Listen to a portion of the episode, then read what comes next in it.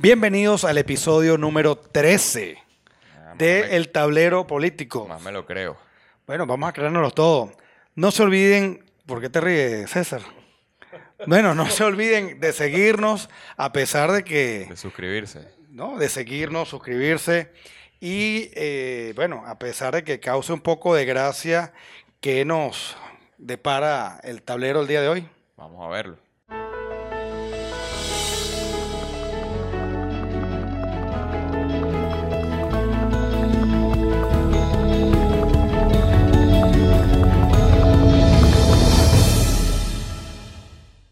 Bueno, ya tenemos entonces unos temas interesantes. Nuevamente la semana que ya está concluyendo. Y César, ¿qué hay por allí interesante que vamos a, a tratar el día de hoy? Bueno, lo más interesante que tenemos claramente es eh, las conversaciones que existen en Noruega.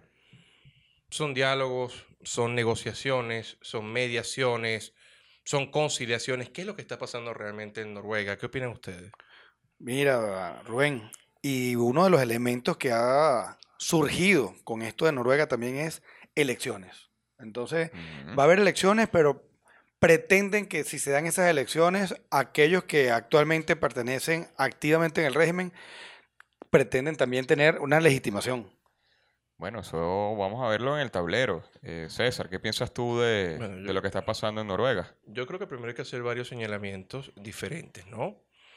A ver, en el caso de una mediación, hay que entender que una mediación sencillamente es cuando un tercero imparcial interviene en un problema e intenta, eh, reuniéndose primero con uno y después con la otra parte, llegar eh, a unos puntos en común a fin de, sol- de solucionar o solventar un problema. Esto es así, esto lo dicen Roger Fisher y William Yuri en su famoso trabajo en Harvard de cómo negociar. Eh, esto pasa en el caso de las conciliaciones, en el caso de las mediaciones también. Una persona, pues mira, intenta mediar para llegar a una solución en común y pueden estar ambas partes. El caso de eh, las negociaciones, ya se entiende que precisamente pues son dos partes que se encuentran hablando entre sí, haciendo múltiples y recíprocas concesiones a fin de poder zanjar un entuerto y, y evitar un gran lío, que es lo que está pasando realmente en Noruega. Pues mira, eh, Juan Guaidó ha dicho básicamente que son sencillamente conversaciones en las cuales podemos ver que hay una suerte o de mediación por parte del gobierno noruego. Pero eh, por su parte, evidentemente, siempre lo va a decir Maduro. Bueno, él dice que son negociaciones. No podemos decir nosotros realmente qué es lo que está sucediendo, pero sí es un hecho por lo menos que más allá de la campaña de desprestigio, la campaña nefasta que tiene Juan Guaidó en su contra, eh, nos podemos dar cuenta que Guaidó ha dicho, bueno, mira, no vamos a aceptar ninguna clase de falta de negociación o falso diálogo. Y hemos visto que incluso se ha negado totalmente a ir a elecciones a pesar de que eso es como que la matriz de opinión que se está creando. Luego yo creo que más allá de lo que se diga, hay que estar pendiente de lo que realmente pasa. Y por lo pronto parece que esto solamente son una suerte de acercamientos conciliatorios o mediatorios por parte del gobierno de Noruega. Es lo que yo pienso, por lo menos. ¿Qué opinan ustedes? Mira, pero más allá de, de lo que esté pasando puerta cerrada, porque en efecto es lógico pensar que eso, eh, los términos en que se están hablando están a puerta cerrada. Claro, no, no, no puede ser de otra manera, además. Pero eso tiene unos efectos, o sea, el hecho de ir o no, que se dé o no, eso tiene unos efectos a la, luz de los seguidores de uno y de otro que a lo mejor no caen muy bien, porque vamos a tener personas que están, digamos, totalmente cerradas a que haya cualquier tipo de negociación. O sea, llámense negociación, diálogo, mediación, etcétera, porque hay quienes pudieran pensar que eso sería renunciar a avances que hemos tenido, que se han logrado en base a, a la recuperación, que eso incluso sería la negación de cualquier otro apoyo de- del Grupo de Lima o de los Estados Unidos, etcétera. Rubén, ¿qué piensas tú de eso?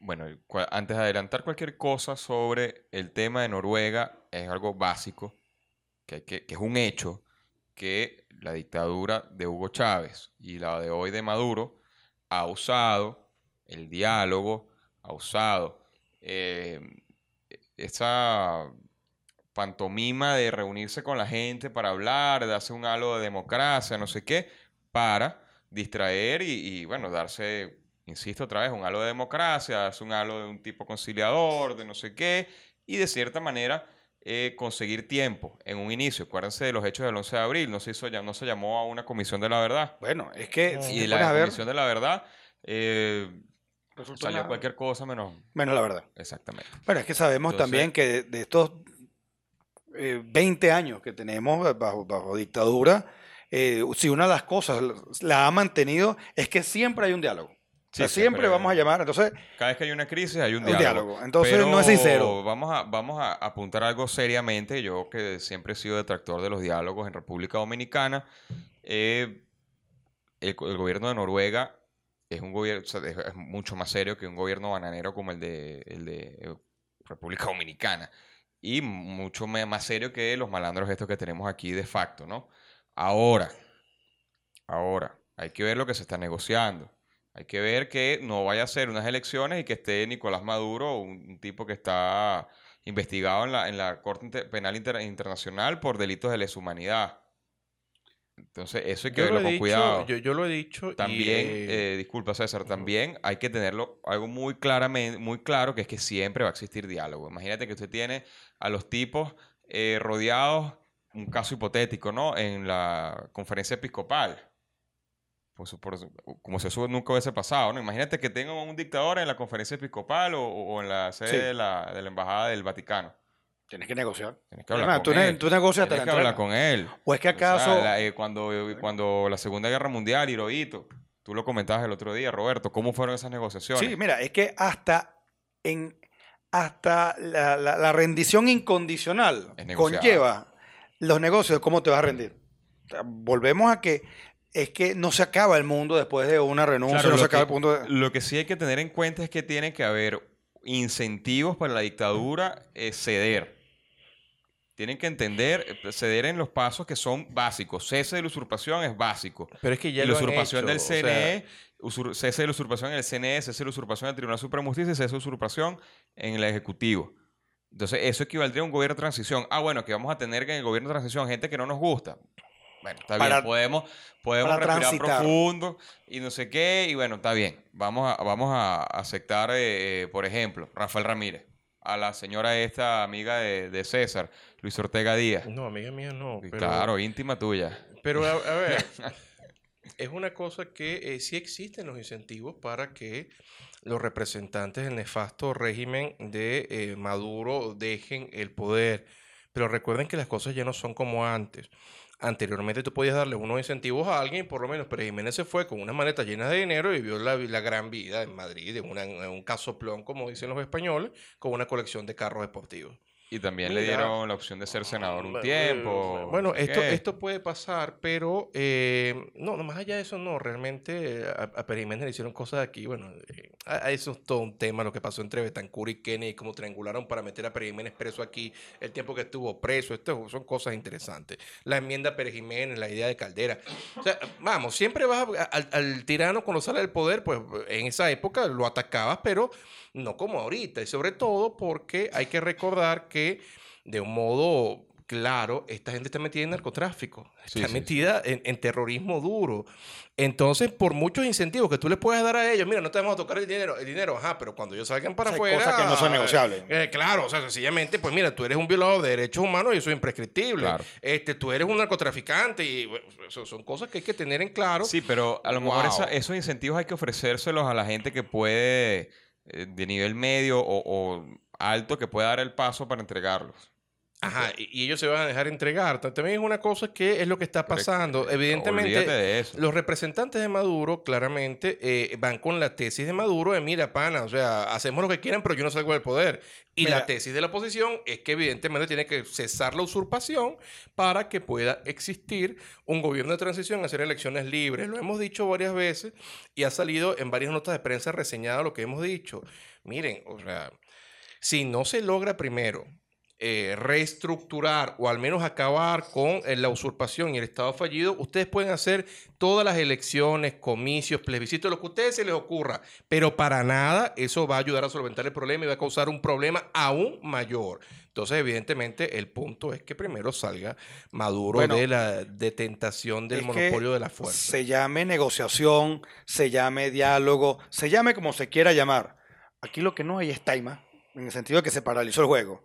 ¿En qué sentido? Porque vemos también cómo en el seno de la OEA se está este, estudiando, analizando durísimas. sobre, no, y sobre lo del TIAR. Entonces el tratado que estuvimos hablando en los podcasts anteriores haciendo referencia y a uno le dedicamos un, un espacio bien interesante, vemos como el tratado de, de regional de poder participar activamente en la defensa de la democracia de los países que forman parte de la región está en el tapete. Tan es así que no solamente en el marco, en el contexto de la OEA, sino de la Asamblea Nacional. Bueno, vi unos comentarios que nos hicieron en el Twitter que decían, bueno, pero es que el TIAR no significa que se vayan a meter inmediatamente una vez esté aprobado. No, eso no lo dijimos aquí en el podcast, ni No, mucho no menos, sino que simplemente, a diferencia del 187.11, eso sí es vinculante por un país extranjero cuando estén dadas las condiciones y además que eso es discrecional de cada estado. Eso hay que tenerlo en cuenta, ¿no? Claro, además, ¿quién va a ser tan tonto como para tener alguna suerte de plan bélico y estarlo diciendo a viva voz? Eh, Claro. Tú no vas a advertir a un posible blanco de, de- de algo. O sea, no es que estemos llamando en lo absoluto a que esto suceda, pero también hay que tener un poquito de, de, cesera. Como, como diría cualquier persona, o sea, tú no puedes Claro. esperar que eh, tú le digas a tu enemigo las cosas que va a usar en su contra. Evidentemente, una de las cosas que hay que hacer siempre es tener el factor sorpresa. Y porque eso mantiene al enemigo tenso, al enemigo asustado, al enemigo en, en cautela y le impide pensar con claridad. Vamos, hay que... Mira, es que es un tablero, es un tablero no convencional en el sentido de que este, agarramos y vemos nada más el 187 como las películas, entonces viene algo así. Recomendación, vean el documental de Vietnam que está en Netflix. Ah, bueno. Muy bueno, eso sí, es larguísimo, pero lo Ayuda bueno es que está entender- detallado todo lo que era la geopolítica, hubo negociaciones en París durante toda la guerra. Es más, es que en momentos incluso bélicos, como Siempre los dos grandes eventos, siempre siempre, mientras se, se lleva hay a cabo la, la- la campaña, Claro, está claro. siempre, porque en definitiva, hasta el final de los eventos siempre hay negociaciones. Claro, hasta las César, tú que eres, rendiciones. tú que eres eh, eh, fanático de la historia y mal, mal llamado el falseador de la historia por algunos eh, fascinerosos de, del, del por YouTube. comunistas, claro. Claro, bueno, pero comunistas, tú sí. sabes quiénes son. Este, ¿cómo eran las negociaciones durante la guerra de independencia? Todo el tiempo había comunicaciones con En España. efecto, eh, a tal punto que eh, yo tengo un cuento que es muy llamativo. Durante plena guerra de independencia, para que ustedes vean cómo la gente siempre ha intentado echar varilla, durante plena guerra de independencia, Bolívar estaba luchando con Morillo. Morillo, eh, más allá de que estaban los liberales en España, estaban ejerciendo presiones, querían que se acabara aquí el problema, los, los, los, promonárquicos absolutos estaban intentando volver al poder, les mandan una carta a Morillo y le dicen, señor, usted intente pactar pacte, o sea, que, que se acabe ese desastre. Entonces Morillo, con esta orden, le manda una carta dirigida al eh, Congreso de Colombia, haciendo una suerte de petición de, eh, de que cesaran las hostilidades, lo que después va a ser el, armisticio entre Morillo y Bolívar. La carta evidentemente estaba mal dirigida, porque si la carta era eh, a fin de solicitar un armisticio, tenías que pedírselo al, al jefe de la guerra, eh, evidentemente al jefe del Poder Ejecutivo, que era Simón Bolívar.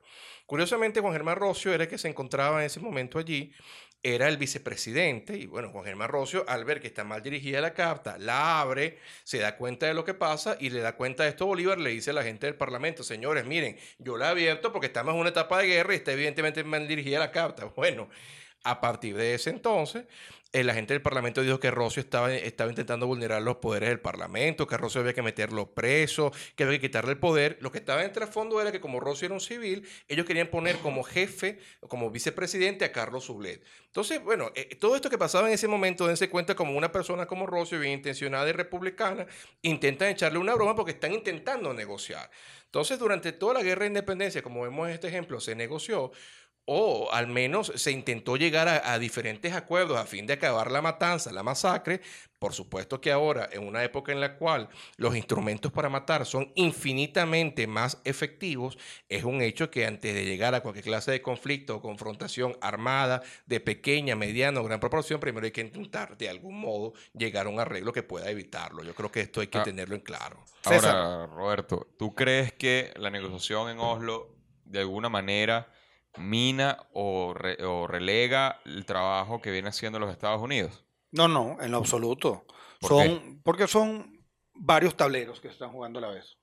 el trabajo de los Estados Unidos como eh, principal apoyo a que cese la usurpación y que haya una, una viabilidad de, gobernabilidad post eh, elecciones o post gobierno de transición, este es distinto a esto. Es más, bienvenidas todas aquellas genuinas ayudas de, de, negociación y de mediación. Sí, el diálogo en Oslo termina con la meta, que es esa la usurpación. Bienvenido sea y aplaudida será. Bueno, que va a haber, por ejemplo, cuando Pinochet, eh, Pinochet fue ministro del Interior y Justicia en, en, Chile. Y miembro también del Congreso. y no sé qué. Entonces, bueno, va a ver que también, si, si, es, si es negociada la, la, se hace la usurpación, bueno, va a ver que bueno, que, la, aguantase unos personajes y aquí, entonces la gente se va a poner brava y te va a decir, pero ¿cómo se te ocurre hacer eso? Que entonces, como decía Churchill, te van a citar un montón de cosas aisladas y unos análisis anacrónicos de la Segunda Guerra Mundial. Mis queridos amigos. No, y en ese momento ya estaba, de verdad, en el complejo, en el, efecto bélico total. Pero es que antes de que pasemos a ese, quería, quería mencionar, para, digamos, este, superar la parte histórica, es interesante leer las comunicaciones que se dirigían entre Miranda y Monteverde negociando la capitulación. Claro, Entonces vemos cómo, mira, llegaba alguien y escribía este, una carta y la enviaban a Caracas, de Caracas a San Mateo, San Mateo a Caracas, y en eso fueron unos cuantos días escribiéndose. Sí, que Miranda intentó irse antes de firmar la capitulación y pasó todo Entonces, pero, pero es que Mira, el contexto histórico, el contexto de verdad de la tecnología, porque en esa época no era que mandabas un correo, claro. montabas un avión y recogías a alguien en Rusia antes de ir para, para Noruega, etcétera. O sea, vemos que es natural de cualquier momento de tensión como el que estamos pasando, de que exista una, una apertura al diálogo, incluso para que pueda averiguarse post facto las responsabilidades. Pero hay allí un comunicado de, del, Ministerio de Relaciones Exteriores de, Noruega. Yo lo leí. Y decía, bueno, no, bueno, hablamos con la gente, con una gente de un lado y del otro, y bueno, dice que hay voluntades de seguir adelante, no sé qué. Evidentemente, los comunistas esto siempre usan el diálogo para minar este cualquier avance de la oposición. Eso es básico. Ah, bueno, que también está personajes como Stalin González, ¿qué se llama? Qué desastre. Allá, bueno, pero eso ya será tema de típica, eh, típico tema, eso me suena típico tema de eh, eh, movimientos parlamentarios. De, pero por otro lado, hay una representación de la Asamblea. Podemos tener las reservas de Stalin, igual como yo las puedo tener y las tengo de una representación del gobierno de Juan Guaidó, no hay una representación del gobierno de Juan Guaidó yo creo que el, eh, el embajador Gustavo Tarré es una persona capacitada. Diego Arria, por más que se las críticas que se le puedan tener, es una persona capacitada. Gerardo eh, bueno, Gerardo Blay, que supuestamente conoce la Constitución, yo lo, yo lo dudo muchísimo. y bueno, si como alcalde, si, si conoce la Constitución como lo conoce los trabajos de ser alcalde, eh, tenemos serias dudas, ¿no? Eh, sí, sí. Pero bueno, eh, de, a tu amigo Gerardo le podemos dar un, programa también especial, ¿no? Porque podemos hablar sobre los municipios y cuál ha sido su evolución. Yo sé que él ve este, yo sé que él ve traer los políticos. ¿Sí? claro. A mí me escribieron diciéndome que sí. Mira, César, ¿sabes qué? A mí me gustaría hablar con alguien que tenga como profesión específicamente la de relaciones internacionales. Okay. Entonces vamos a darle una licencia a Rubén para que nos preste su asiento, ¿qué te parece? Eh, considere usted licenciado. Bueno, préstanos el asiento un momentico. Adelante. Ya venimos. Espérense un momentico y les tenemos una sorpresa, un invitado especial. Y bueno, tenemos un invitado especial. Tenemos a José Antonio Álvarez. Este, yo me siento un poquito aquí apabullado porque yo soy de la Católica y entonces tengo dos egresados de la Universidad Central de Venezuela. U, U, UCB. Bueno, pero Aquí estamos en la católica, a pesar de que somos minoría en nosotros tres, aquí estamos. Bueno, César y José Antonio, como estaba diciendo, son egresados de la católica, de la central, viste que la católica me... Y si hay algo de verdad que esa universidad, que es la primera de Venezuela, ha resaltado durante todos, digamos, estas últimas partes de nuestra historia, es que han abordado la parte de derecho internacional, de relaciones internacionales. José Antonio, estábamos hablando de las negociaciones de Noruega, elecciones, TIAR. Danos una opinión general de lo que estamos viviendo aquí en Venezuela para aquellos que no, no, es más, que ni siquiera los que hemos estudiado Derecho Internacional pensábamos que íbamos a tener tantos ingredientes. No, totalmente. Nosotros, bueno, yo he estado eh, esta semana analizando un poco ese tema, en el cual, este, efectivamente, lo que estabas tocando ahorita de varios tableros políticos, eso es lo que está jugando en este momento lo que es el gobierno de transición, ¿no? Eh, obviamente las negociaciones de Oslo o el diálogo que se puede establecer en Oslo no determina el futuro de lo que vaya a pasar en Venezuela. Lógicamente, tenemos que buscar el cese de usurpación para, para cualquier paso que podamos dar internamente, porque mientras tengamos un, eh, un régimen como el que tenemos en este momento, un régimen dictatorial, un régimen delincuente, no hay forma de creer en el Estado de Derecho que hay en el país. Eso va para desde los privados hasta los públicos. Pues. O sea, de como ciudadano, es imposible que confíes en un CNE que está este, totalmente liderado por gente de, de ese régimen. Pues. Y además de eso, eh, lo del TIAR, que me parece una de las cosas más interesantes que están pasando en este momento, porque el TIAR ha sido eh, ese tratado de interamericano de asistencia recíproca, este, ha, sido, ha sido activado 20 veces, ¿ok? Pero nunca ha sido efectivo. Eso es algo muy importante que la gente... Pero es que la activación a lo mejor eh, su efecto no es que sea efectivo, sino que se lleguen a situaciones en las que puedes arreglarle. Claro. Exactamente, exactamente. Y, es que así mismo ha sido. Este, lo que pasa es que eh, ha sido efectivo en algunas circunstancias. Bueno, podría ser. Eh, yo creo que el proceso de más efectividad del TIAR fue en la época de los misiles eh, nucleares en Cuba. Efectivamente, eh, el gobierno de Kennedy pide la activación del TIAR. Funcionó en ese momento no de una manera bélica, pero sino para el bloqueo cubano, que, que además funcionó. ¿Ok? Se terminan retirando los misiles y creo que ese ha sido el, mejor momento del tratado. Después, eh, su activación más polémica vendría a ser las Malvinas Argentinas. ¿Ok? ¿Por qué?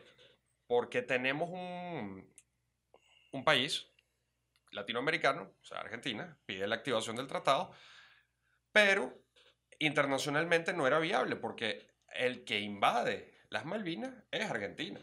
Entonces, el tratado es de defensa y Argentina estaba a la ofensiva en ese momento. Lógicamente, tienes el tratado de la OTAN, y Estados Unidos, por intereses mayores, claro, claro. no iba a dejar Inglaterra este, fuera del apoyo que tenía que darle. son, son tableros, son tableros que, no que no todo el mundo e, está en capacidad de dar la lectura de las jugadas que están puestas. No, todo el mundo. Y ahora la aplicación en Venezuela es una de las cosas más importantes. Yo creo que eh, este, eh, habría que ver eh, qué es lo que está pasando en Venezuela. ¿Qué es lo que está pasando en Venezuela? Tienes posiblemente una invasión cubana Posiblemente no. En efecto, hay una invasión cubana. Yo creo que, es indudable. Pues. exactamente, sí. Pero habría que determinar en base a qué está esa invasión cubana acá. Obviamente, eh, en el, eh, anteriormente el gobierno o el régimen de Maduro, mejor dicho, el régimen de Maduro, este, ha habido cooperaciones con los cubanos, digamos, en el punto de vista en que todavía había Estado de Derecho, pero en este momento ya tú tienes a los cubanos metidos en la policía, en los militares, este, espiando a los ciudadanos. No sabemos hasta qué punto los cubanos están haciendo otras falacias por ahí o, por ejemplo, torturando militares, ¿no? Sí. Este, ya cuando llegas a esos puntos, posiblemente tú pudieras hasta pedir una activación del TIAR. Es más, yo considero que eh, eh, el paso que está dando el presidente Guaidó es debido a que debe haber un asesoramiento de Estados Unidos, porque si te das cuenta, este, la salida de Venezuela del TIAR es porque el foro de Sao Paulo se sale del TIAR. Claro, claro. ¿Entiendes? O sea, solamente por la, situación de las Malvinas. Yo te digo una cosa, estudiar ah, relaciones internacionales aquí debe ser muy sabroso. Yo me imagino que, nadie se aburre, ¿no? O sea, aquí nadie está aburrido. Pero por lo menos una, una cosa, es que lo estemos disfrutando en el sentido de que no podemos, por supuesto, pretender disfrutar esto, pero como, como estudio, como es una cosa, ¿verdad? Interesantísima. Estudioso es interesantísimo, además que el caso de las Malvinas, que eh, celebro mucho que José Antonio lo haya traído, mira, pues hay que recordar que eh, eso fue una bravuconada de los milicos argentinos. O sea, por cuestión de Lutis Posietis y Yuri, veíamos que incluso la, reclamación de Argentina era, era, una locura. Y Margaret Thatcher tuvo bastante razón de, de, actuar como actuó, y Estados Unidos también tuvo razón de actuar como está actuando. Pero es que en el caso de Venezuela actual, tenemos violaciones de derechos humanos graves, sistemáticas, generalizadas. Incluso se ha hablado de un genocidio en contra de los opositores al chavismo que si nos ponemos a revisar cuáles son las características de los, de, los genocidios, según lo que establecen los organismos internacionales, pues mira, pues se parece bastante a ello. Entonces yo creo que aquí sí está bastante clarito eh, que en efecto el TIAR puede ser activado ipso facto pero no como la gente piensa que, es que sale un botón rojo y tú agarras, lo presionas y ah, te hemos hablado de eso. Mira, se trata hemos tenido aquí uno de los primeros podcasts a Fernando Fernández. Él desarrolla perfectamente, tiene el libro sobre este, graves delitos y lesa humanidad y él explica perfectamente. Los invitamos a que sigan este, nuestro canal para que se suscriban y vean ese, ese podcast y sigan también, o sea, el profesor Fernando, vamos, es más, sería interesantísimo que lo traigamos para ya desde el punto de vista del TIAR, que son hechos nuevos, y bueno, lo traeremos y hablaremos con él. Seguro que sí. Otra cosa que me llama muchísimo la atención es, este, ¿y qué está pasando? Más allá de la parte del TIAR como tal, ¿qué está pasando a la luz del sistema interamericano, la Carta Democrática, las reuniones que hemos tenido? Ok, este, el próximo proceso que queda, el próximo paso, ya una vez aprobado en primera discusión eh, la adhesión al tratado, es que se convoque una reunión en la, en la Organización Interamericana, ¿ok? En la OEA, este, de Estados Americanos, para la adhesión ya por parte de los países que forman parte del tratado, ¿ok? Y este, independientemente hay países que están en la OEA que no están en el tratado, como es Bolivia y este, Nicaragua. Los sospechosos los habituales. sospechosos habituales, exactamente. Este, los otros países, y estoy muy seguro de que lo van a aprobar, van a aprobar la adhesión al tratado. Quedaría ahora darle la formalidad al pedido de asistencia, ¿no? Entonces eso es lo que habría que sentarse a plantear. Me imagino, este, yo que leo más o menos los términos del tratado, puedo decirte que tal vez a nivel de asistencia eh, humanitaria no lo veo tan allá, pero sí lo veo a nivel de defensa interna de la nación. ¿Por qué?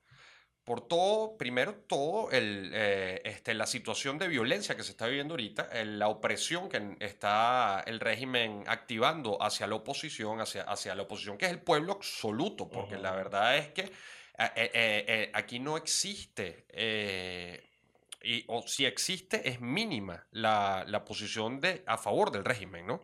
En este momento. Y es el secuestro de los poderes, es el secuestro del país por fuerzas que están internas y externas.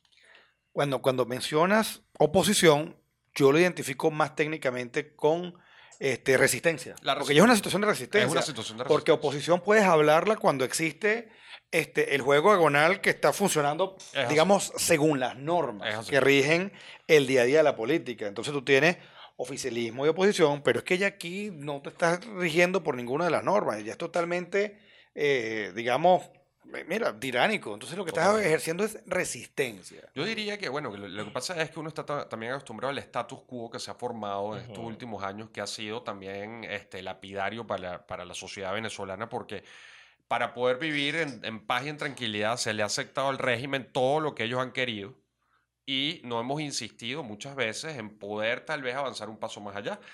Este, posiblemente en este momento eh, tenemos todos estos tableros, creo que se están operando en situaciones importantes. Capaz hay personalidades que no nos gustan en algunas mesas o que están sentados en algunas circunstancias, pero creo que eh, la vida y la situación actual te lleva a que no puedas mirar para muchos lados, ¿no?